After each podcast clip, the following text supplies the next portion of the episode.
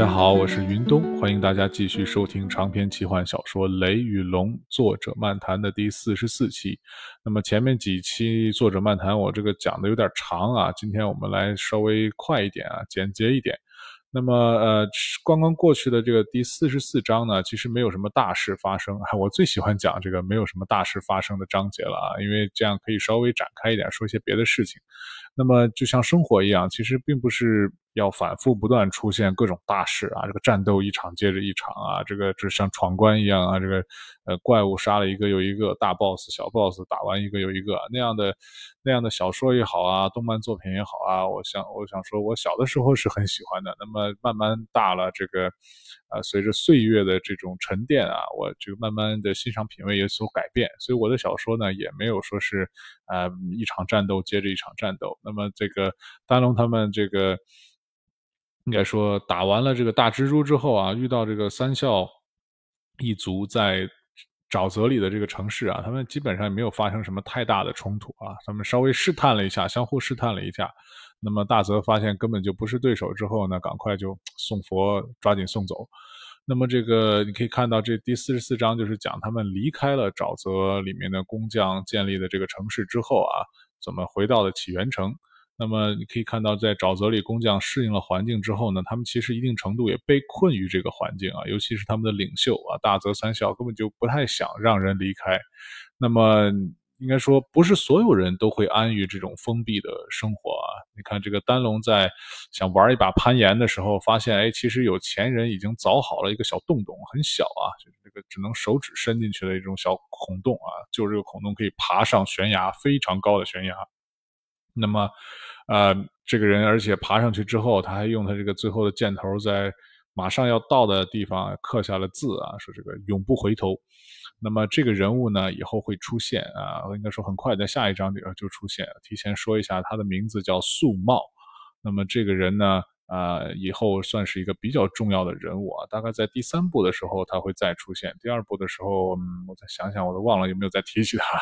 啊，话说这个整个这个啊沼泽里的工匠的故事啊，包括这个素茂非常勇敢的爬上这个悬崖，离开这个呃沼泽的这个故事，其实它的灵感来自于我小的时候看着一看过一本书啊，这本书其实蛮有名的，是美国畅销作家房龙写的一本书，叫《宽容》。那么呢，这个灵感来自于宽容的这部书的，我记得是序言嘛，具体这个很多年了啊，是超过二十年了。嗯，呃，这是这个他这个序言里面提到的一个像小故事一样，他其实总结的是大概是整个人类的这种文明发展史啊，从这种非常封闭啊走到开放，那那之间他会有英雄一般的探路者。那么素茂啊，素茂三笑就是这样一个人物啊，回头他会出现。那么在这个。丹龙爬上去之后呢，两个人就很省事儿了。他们其实这个已经是很强大的法师，两个人的法力都得到了增强。那么丹龙和兰陵呢，就乘坐着水做的神鸟飞回了起源城。再回起源城的时候呢，已经是三年多，接近四年之后了。这个小孩子长得很快，这个小女孩红豆啊，已经长成了少女的模样。那么丹龙缴获的这个从蜘蛛肚子里缴获的这个叫金蛇臂环啊。啊，这个兰陵，兰陵这个觉得嫌它是蜘蛛肚子里出来的，这个没没要。那么丹龙想，哎，这个送给这个小妹妹吧，就送了。结果这了不得，这个这个不是个普通的东西啊，看起来就是一个黄金做的这么一个一圈一圈螺旋状的这么一个闭环。那么呢，这个红豆很开心，在往上戴的时候，戴到一半它就变成了一条像蛇一样的这样一个金黄色的蛇。啊，爬到他的身上之后，还咬了一口，那个毒牙就伸进他的这个手臂内部了，看起来是个非常可怕的这么一个法器啊。但是实际上呢，后面你可以看到，他讲到金蛇闭环其实是个非常高级的东西，非常好的东西，应该说啊，它可以极大的增增强这个生命的这种生物的这种生命力啊。这部书里面这这一部啊，第一部《玲珑雷雨》不会讲它的来源，后面我们会简单提到它的来源是圣城。啊，所以圣城就是它是这个圣大地教的这么一个啊政教合一的这么一个力量吧，应该说是他这个创始人也是非常重要的人物。回头我们会讲到，他有很强的法力，是他制作了这个叫金蛇闭环的东西。这个金蛇闭环后来呢就到了这个金蛇祖拉的手里。那么金蛇祖拉呢，这个呃呃。顺便再说一下，布森这个古代人物啊，古代的魔人为什么能活这么久，也是因为他得到了这个金蛇闭环。可以想象，他后来是吃掉了这个金蛇祖拉。那么金蛇祖拉曾经是哈克森的高级佣兵，应该说最高级的佣兵啊，两个人关系还不是非常一般啊。金蛇祖拉也是是非常强大的一个战士啊，但后来实在是落单了，不容易，所以后来就死掉了。那么呢，这个里面又提到了这个金蛇祖拉每天一天的这个报酬啊，就是高达一百二十枚硬这个金币啊，啊，这就又再次提到了这个哈克森非常有钱啊，他这个呃作为这种应该说相对落后的，而且是被人类已经屠杀殆尽的这么一个部落的这个首领啊，部部落联盟的首领，怎么会这么有钱呢？啊，很很有问题，对不对？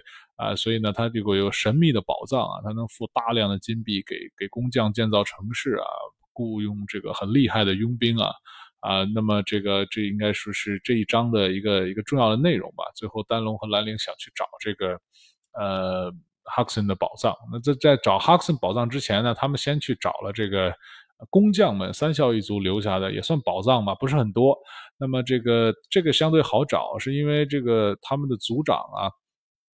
大泽已经给了他藏宝图，所以相对非常好找，很好找啊。其实就是在他们这个工匠一族居住的这么一个地方啊，和他们在沼泽里住的地方长得非常像。那么呢，难点不在于这个这个呃地方在哪儿，难点在于他们有一个铁链密码锁。这个铁链密码锁啊，我我不知道有没有人呃以前写过，这是我自己想象出来的，有四个铁环。那么这个铁环一拉出来呢，有有一节一节的，顶上有数字。那么你必须按照一定的顺序拉出这一节，到底拉出来多长？拉长了不行，拉短了也不行。那么好的是一开始呢，就连这么聪明的这个兰陵都没有办法试出来，因为。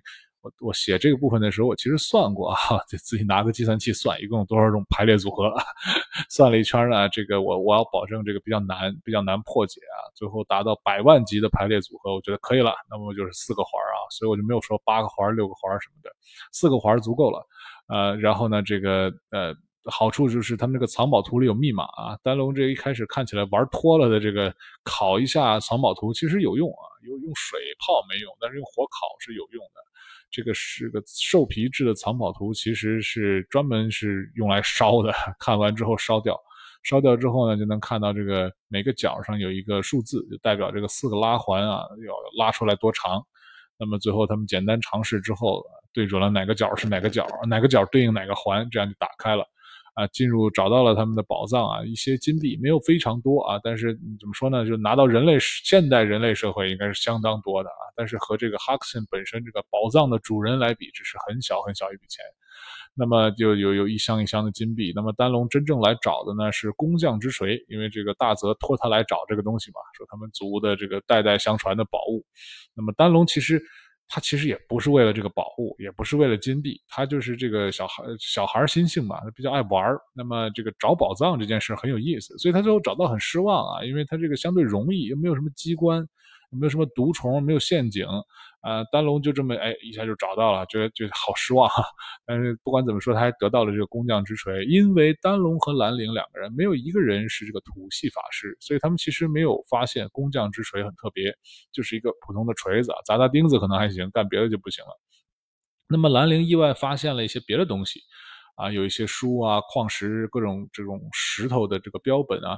那么最核心的就是这个地宫的设计图。地宫它这个表面上它是地下排水系统啊，其实不是那么简单。